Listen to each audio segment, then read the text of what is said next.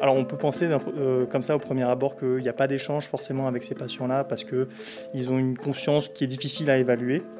Lina, ça reste une patiente qui est quand même euh, assez souriante. On peut voir quand elle a des signes de douleur, on peut voir quand elle est contente, entre guillemets. Quand on l'appelle par son prénom, elle réagit un petit peu, elle va cligner des paupières, euh, elle va sourire un peu plus, elle va être un peu plus ouverte, on va dire. voilà.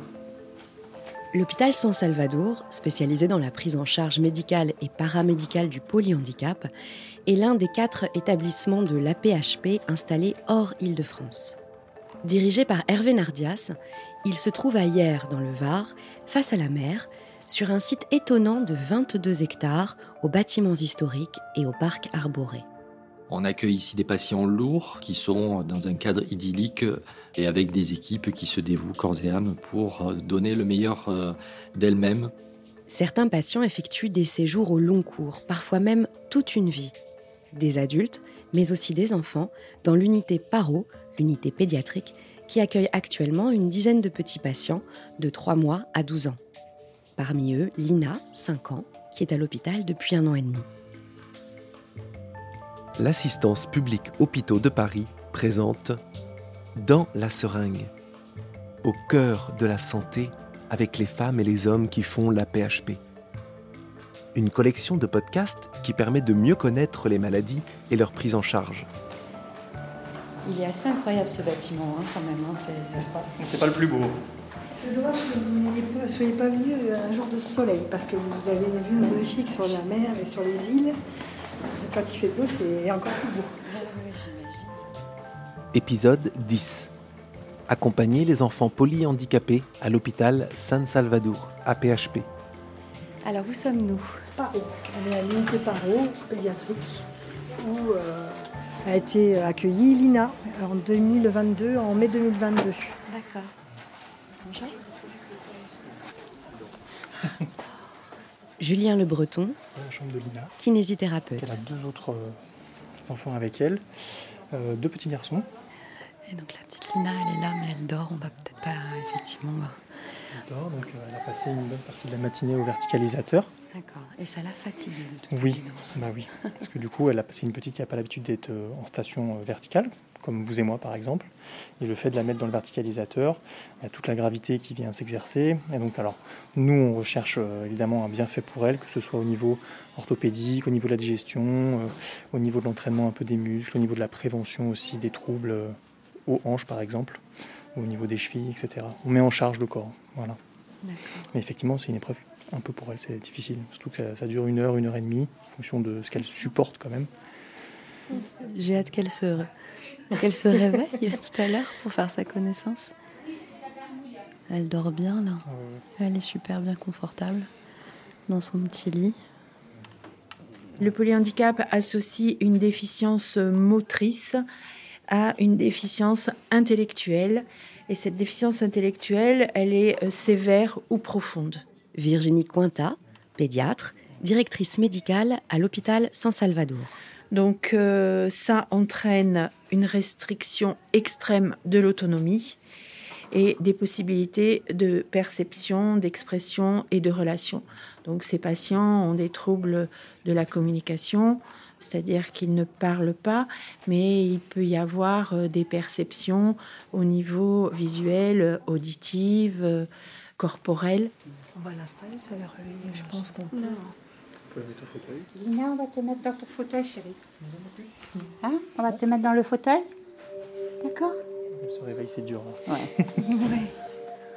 Bonjour Lina. C'est pas une pathologie, le polyhandicap. Hein. Ce sont des, des, atteintes. Donc il y a des atteintes euh, neuro et des atteintes qui sont assez euh, sévères et des atteintes motrices. Sylvie Baudin, cadre paramédical de l'unité Paro. Donc en fait, euh, elles entraînent des dysfonctionnements et euh, surtout, euh, c'est des patients qui ont une autonomie qui est très affaiblie en fait. Il y a très peu de choses qu'ils sont capables de faire par eux-mêmes. Donc on doit nous pallier à ce manque d'autonomie et les accompagner dans beaucoup de domaines en fait, hein, et, principalement au départ dans les gestes de la vie quotidienne. Hein, pour euh, la toilette, pour euh, l'habillage. C'est des patients aussi euh, au niveau moteur qui ont des difficultés, qui souvent ont des tétraplégies ou des colonnes vertébrales qui ne se tiennent pas. Donc en fait, il y a tout un travail autour de ça. Alors, le petit fauteuil. Et qui donc. Il est tout neuf. Hein. Il est tout neuf Oui, il n'a pas trois semaines. Et qui a été fait spécialement pour Lina Oui, c'est ça. On travaille avec des appareilleurs, le médecin MPR, l'ergothérapeute et moi-même. Et après, on fait des prises de mesure. On peut faire des scans aussi euh, directement sur le patient. Et après, on essaie de faire un, corset qui soit le plus confortable et en même temps un petit peu correctif. Parce que c'est des patients qui ont quand même des troubles du tonus et qui ont souvent des déformations au niveau du rachis. Donc, pour compenser un petit peu ça, ou en tout cas le retarder au maximum, on fait un appareillage qui soit un petit peu correctif, mais qui reste quand même, voyez, un petit peu rembourré pour que ce soit confortable pour elle, puisque forcément elle passe un certain temps dedans. Ouais, on va te mettre dans le fauteuil. Ça y est, tu te réveilles doucement. Oh ouais, vas-y, étire-toi un peu. Voilà. Et ouais.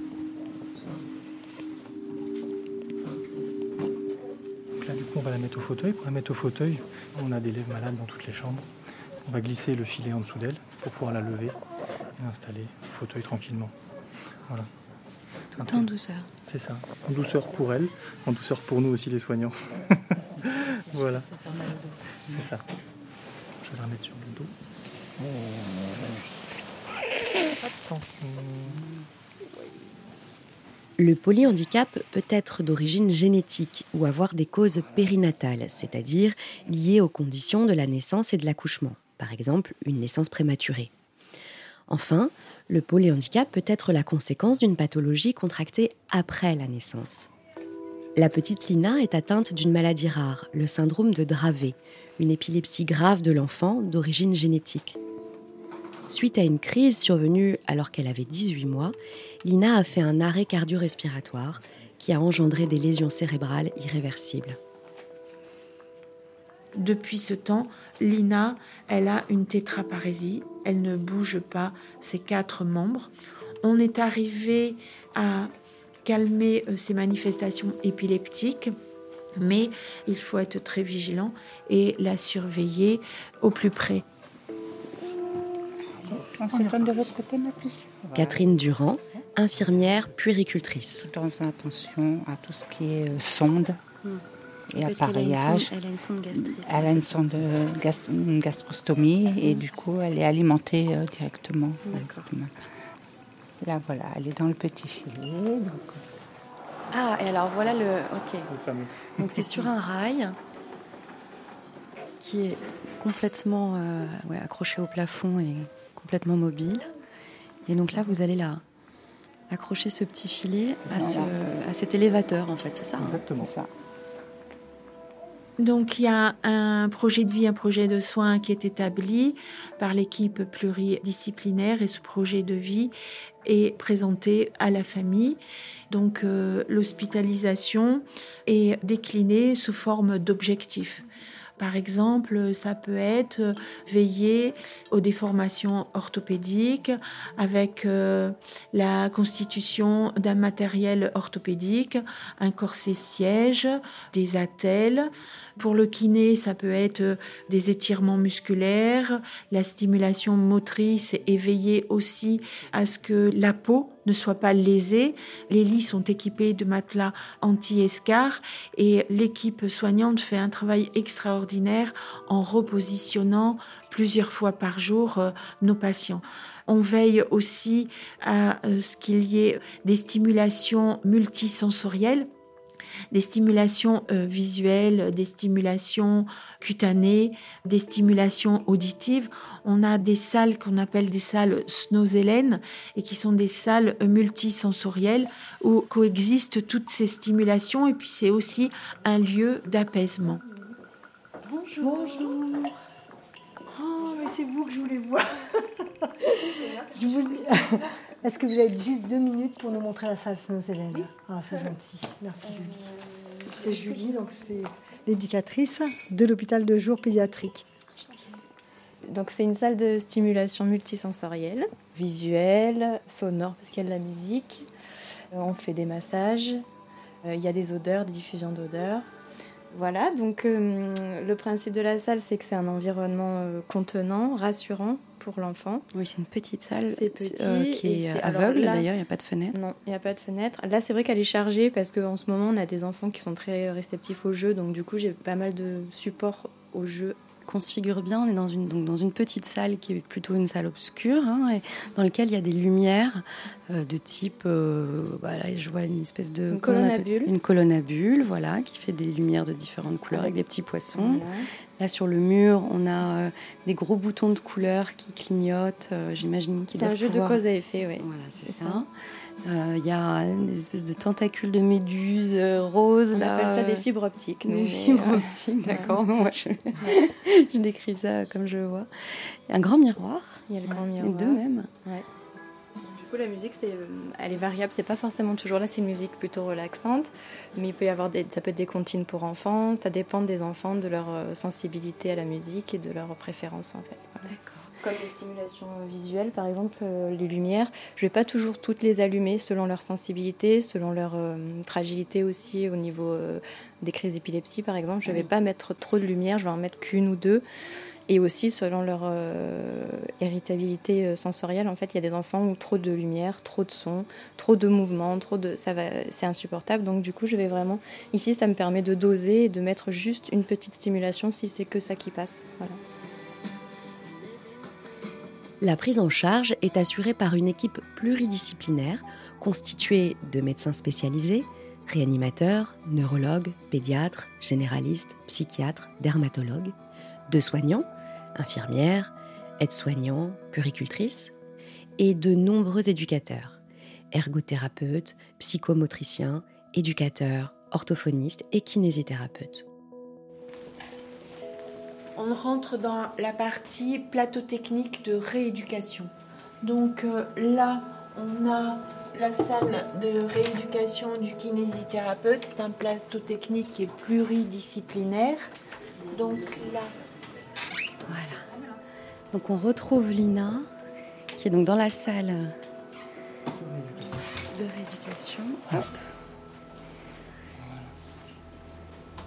Qui a une sacrée belle vue sur la mer, cette salle de rééducation.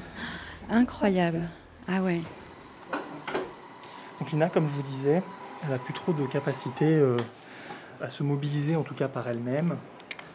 Donc en fait, le soin que moi je lui apporte, ça va être au-delà de l'installation, beaucoup de mobilisation et de la posture. Donc là, concrètement, vous êtes en train de l'installer où? Là, je l'installe au tapis. Pour cette petite, ça va être surtout du confort. Parce que vous pensez bien que quand vous êtes toute la journée dans la même position, d'un moment, ça fait mal. Donc ça va être beaucoup de, de techniques de décontraction. Oh, ça c'est un gros bâillement. Oui. Vous pensez bien que c'est un tout compliqué de rester toute la journée dans la même position. Il y a des enraidissements qui se créent. Il peut y avoir des rétractations musculaires. Donc il y a un premier travail qui est fait dans tous les cas quand elle est mobilisée au quotidien, que ce soit pendant l'échange, à la douche, lors des transferts, etc. Et moi après je viens et je vais essayer de la mobiliser dans toutes les amplitudes, au niveau de toutes les articulations. Alors elle a d'autres problématiques. Elle est présente de la spasticité aussi. Ouais, ça veut dire quoi? Alors la spasticité, c'est une augmentation du réflexe myotatique. Donc ça, c'est les termes un peu euh, durs, on va dire. Mais grossièrement, quand je vais chercher à l'amener dans une position, les muscles vont tout faire pour conserver la position inverse. Très grossièrement, hein, je vous la fais. Donc moi, il y a des techniques qui existent, que les équipes connaissent aussi, puisqu'elles sont euh, formées à ça. C'est des techniques de décontraction. On va permettre en fait de libérer la mobilité du patient. Voilà. Ça, ça nous sert énormément lors de l'habillage et du déshabillement de l'enfant. Vous, son infirmière, vous allez aussi pratiquer ces, ces gestes-là. Oui. Oui, oui, on a été formés euh, quand on arrive. En fait, euh, les kinés nous montrent les mouvements si on les connaît pas, et ça nous sert au quotidien et tout au long de la journée quand on veut déshabiller et habiller l'enfant avec le plus de souplesse possible et le moins de douleur, quoi, pour éviter justement toutes ces douleurs. Alors une des grosses difficultés sur les patients comme Lina, ça va être la prise en charge de la douleur. Dernièrement, Lina, elle a eu des douleurs au niveau des membres inférieurs. quand je vous dis des grosses douleurs, c'est quoi? Parce que c'est quand même difficile d'objectiver. Oui, ce ça va quand même être, ça va être des pleurs, des choses comme ça. Alors nous, on a des échelles un peu spécialisées, notamment l'échelle de la douleur de son Salvador, qui est reconnue, et on s'en sert, mine de rien, euh, au quotidien. L'observation du patient est très importante, parce que comme c'est des enfants qui communiquent pas oralement, tout est dans ce qu'on peut percevoir, c'est-à-dire tout ce qui est mimique, expression du visage, comportement euh, corporel. Et c'est ça qui va nous dire si l'enfant il est inconfortable ou douloureux. Et du coup, c'est en touchant euh, bah, soit les bras, les mains, les jambes, qu'on se rend compte à quel moment elle réagit. Et là, on se dit, bah, c'est à cet endroit qu'elle a mal ou qu'elle a un inconfort. Et un joli petit legging, dis donc. Hein Joli petit pantalon, bien fleuri, avec des petits renards dessus. Grâce à papa et maman. Ouais. Ils sont très attentionnés avec elle la famille a une part euh, très importante quand elle est présente dans la prise en charge de l'enfant et on a la chance d'avoir euh, des familles qui viennent régulièrement rendre visite euh, à leur enfant et même des patients qui font des petits séjours thérapeutiques en famille pour maintenir ce, lien. Les visites, il y a des salons des familles qui permettent ces temps d'échange du parent avec son enfant. Et puis l'été, on profite aussi de la balnéothérapie puisqu'il y a un accès à la mer et une surveillance par des infirmiers qui ont un brevet de maître euh, nageur sauveteur. Donc euh, la famille vraiment fait partie du projet thérapeutique du patient et du résident. Allô? Allô, bonjour Bonjour. Vous allez bien? Merci. Nassima est la maman de Lina et d'un petit garçon de 8 ans. Elle a noté les progrès de sa fille depuis l'entrée à l'hôpital San Salvador en mai 2022. Il y a du mieux. Il y a du mieux. L'équipe est exceptionnelle. Les enfants qui sont euh, aussi atteints que Lina n'aiment pas trop le changement, donc euh, ils veillent en fait à avoir euh, les mêmes rituels, les mêmes moments de vie ils essayent de s'adapter au mieux en fait à, ses besoins. Elle prend énormément de médicaments, ce qui fait que bon le matin c'est toujours un peu dur pour elle. Donc euh, ils prennent ça en considération. Elle se fatigue aussi beaucoup, donc pareil, euh, tout est timé, tout est calibré pour qu'elle soit au mieux. Et puis, en, plus de la gestion de la douleur, en plus de tous les protocoles que Lina doit suivre, il y a une prise en charge de toute la famille entre guillemets parce que en fait on est vraiment une équipe. Donc euh, étant donné qu'elle se fatigue beaucoup lorsqu'on leur dit qu'on va passer par exemple à telle heure ils vont la mettre au lit histoire qu'elle puisse profiter en fait euh, du moment euh, avec nous avec son frère etc en s'appuyant sur l'équipe qui est sur place ben on les intègre en fait à notre vie. On les voit très souvent et c'est une sorte de fusion. En se sent moins seul je pense que ce qui est vrai pour elle est vrai pour nous aussi. Et euh, Lina ne souriait plus. Aujourd'hui, elle a 5 ans, elle sourit. Et je pense qu'on a, on a tous réappris à sourire d'une certaine façon. Un ancien psychiatre qui était sur San Salvador, le docteur Maurice Béard, il nous disait quand vous venez travailler à San Salvador, pensez toujours à ces deux phrases. Qu'est-ce qu'une vie qui vaut la peine d'être vécue Et qu'est-ce que je viens faire dans cette histoire Isabelle Michel, cadre socio-éducatif. Il y a des moments très difficiles. N'oublions pas que la personne atteinte de polyhandicap est extrêmement vulnérable et fragile. Mais il y a aussi euh, plein de moments de vie qui nous surprennent, qui nous éblouissent. Et puis, avec des enfants ou des adolescents et des adultes qui sont là depuis des années, il y a des liens particuliers qui se créent avec la personne qu'on accompagne, mais aussi avec la famille. Et San Salvador nous permet de vivre ces moments magiques. Les éducateurs du centre d'activité thérapeutique et d'éveil avaient euh, créé le cabanon. Chez nous, en Provence, le cabanon, c'est un petit endroit bien tranquille au milieu de la campagne où on profite de moments de vie très agréables. Les agapes, euh, la partie de pétanque, tout, tout, tout. Au départ, quelques familles venez au cabanon. Puis petit à petit, on est arrivé des fois à 100 personnes sur le cabanon. Et on passe la journée du dimanche. On prépare ensemble une paella ou une plancha. Tout le monde cuisine. Puis personne n'a de casquette. on passe un moment convivial tous ensemble. On arrive sur une vue imprenable sur la mer et rien que pour ça, c'est magique. C'est magique pour les enfants, c'est magique pour les familles qui poussent leurs enfants et qui arrivent devant ce spectacle. On passe devant un petit pigeonnier en briques rouges. L'allée tourne et la mer se dessine euh, d'un coup derrière les pins. Et euh, en plus là, il y a un beau rayon de soleil. Nous sommes arrivés au cabanon. On est à la campagne, une véritable petite parenthèse euh, dans le temps de la maladie. Pour le décrire, effectivement, il s'agit d'un tout petit cabanon qui a été peint en jaune avec des petits volets euh, et une petite porte en, bois rouge. Et en face, il y a une grande treille pour créer de l'ombre avec des tables. Et en face, quand on se tourne, bah, on a la mer. Et on a parfois les embruns, les odeurs de la mer qui reviennent même jusqu'ici. Bonjour. Mais moi, c'est Stéphane, je suis AVS pour euh, aide à Domi. Et là, j'ai ma résidente que je sors qui aime écouter de la musique euh, devant la mer. Euh, je m'assois, on se met là et on écoute de la musique. Qu'est-ce que vous étiez en train d'écouter? Face à la mer de Calogero, c'est la musique qu'elle adore.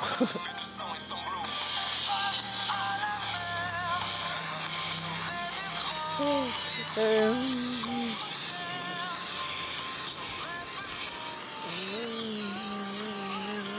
qu'elle adore avec Stromae. Ah, ouais. Ah oui, on voit là, elle danse et elle, elle chante, elle tape dans ses mains. Ouais.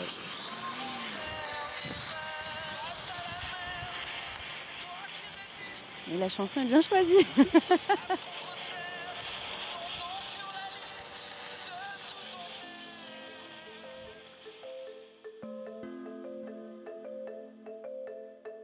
Les besoins en pédiatrie pour patients polyhandicapés diminuent significativement depuis quelques années au profit de jeunes patients présentant des troubles neurodéveloppementaux et quelques compétences cognitives préservées. Il peut s'agir d'enfants présentant une maladie génétique avec atteinte neuromusculaire, cardiaque ou ventilatoire, pouvant nécessiter une ventilation invasive avec trachéotomie ou non invasive. Ou encore des petits patients en post-chirurgie orthopédique pour scoliose, voire amputation. Le nouveau décret du 11 janvier 2022 relatif au fonctionnement des SMR, soins médicaux de réadaptation, permet de faire évoluer les autorisations et de répondre aux besoins des jeunes enfants, enfants et adolescents de 0 à 18 ans. Dans cet épisode, vous venez d'entendre Hervé Nardias, directeur de l'hôpital San Salvador, Virginie Cointa, pédiatre et directrice médicale, Julien Le Breton, kinésithérapeute, Sylvie Baudin, cadre paramédical de l'unité Paro, Catherine Durand, infirmière puricultrice, Julie Mathieu, éducatrice spécialisée, Isabelle Michel, cadre socio-éducatif, Stéphane Déné, auxiliaire de vie sociale, la patiente Lina et sa maman Nassima. Merci à elle et à eux ainsi qu'aux autres membres du personnel de nous avoir accordé de leur temps. Dans la seringue une collection de podcasts originaux réalisés dans les hôpitaux de l'assistance publique Hôpitaux de Paris. C'est une production du studio Ose. Le reportage est signé Caroline Langlois. À la réalisation, Juliette Medevielle. Pour en savoir plus sur la PHP, retrouvez-nous sur aphp.fr.